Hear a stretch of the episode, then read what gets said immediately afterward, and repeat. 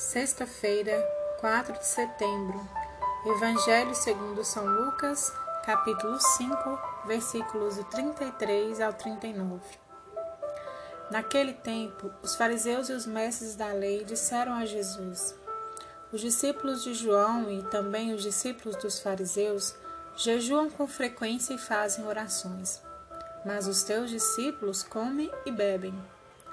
Jesus, porém, lhes disse: os convidados de um casamento podem fazer jejum enquanto o noivo está com eles? Mas, dia, mas dias virão em que o noivo será tirado do meio deles. Então, naqueles dias, eles jejuarão. Jesus contou-lhes ainda uma parábola. Ninguém tira retalho de roupa nova para fazer remendo em roupa velha, senão vai rasgar a roupa nova e o retalho novo não combinará com a roupa velha. Ninguém coloca vinho novo em odres velhos, porque senão o vinho novo arrebenta os odres velhos e se derrama, e os odres se perdem. Vinho novo deve ser colocado em odres novos, e ninguém, depois de beber do vinho velho, deseja vinho novo, porque diz o velho é melhor. Palavra da salvação.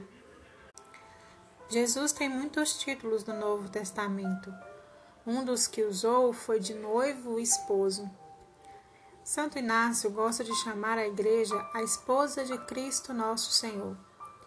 Cristo nosso Senhor, esposo, e a igreja, sua esposa. No Antigo Testamento, em vários profetas, é valorizada essa imagem do matrimônio unindo Deus com a humanidade, com a Jerusalém futura. No Novo Testamento, simboliza a íntima relação que une o Senhor à comunidade dos fiéis. A íntima união de Cristo com seu povo escolhido por meio da nova aliança. A Jerusalém messiânica é a Igreja. A íntima e indissolúvel união do Cristo com a comunidade da nova aliança. O jejum caracterizava o tempo de espera, mas esse tempo já terminou. Chegou a hora da festa do casamento, isto é, da nova e alegre relação entre Cristo e os homens.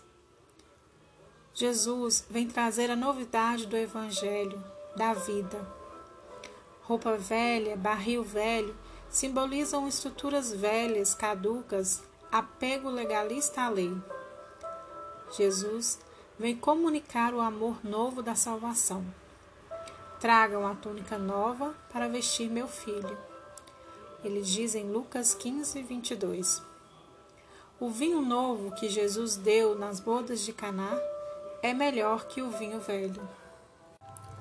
Em sua oração, tente fazer uma contemplação, uma, ver a cena evangélica com os personagens e Jesus na oração, peça a graça de conhecer intimamente a Jesus para mais amá-lo e mais segui-lo.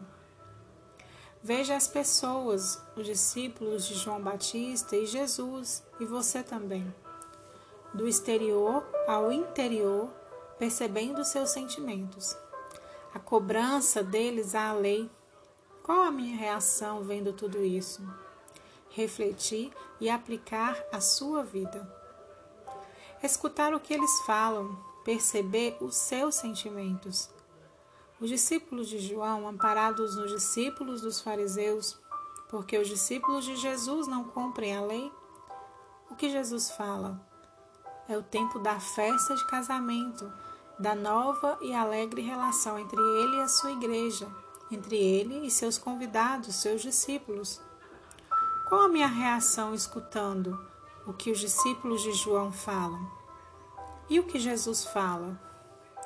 Reflita sobre isso aplicando à sua vida.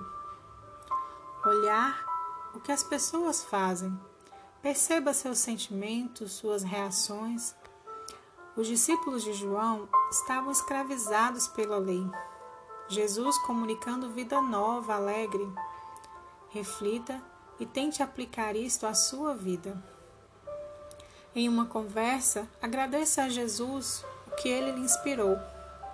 Que descobertas fez na sua oração? Tem mais consciência dessa nova aliança de intimidade, de amor, de amizade, de Jesus com seus discípulos e com a sua igreja?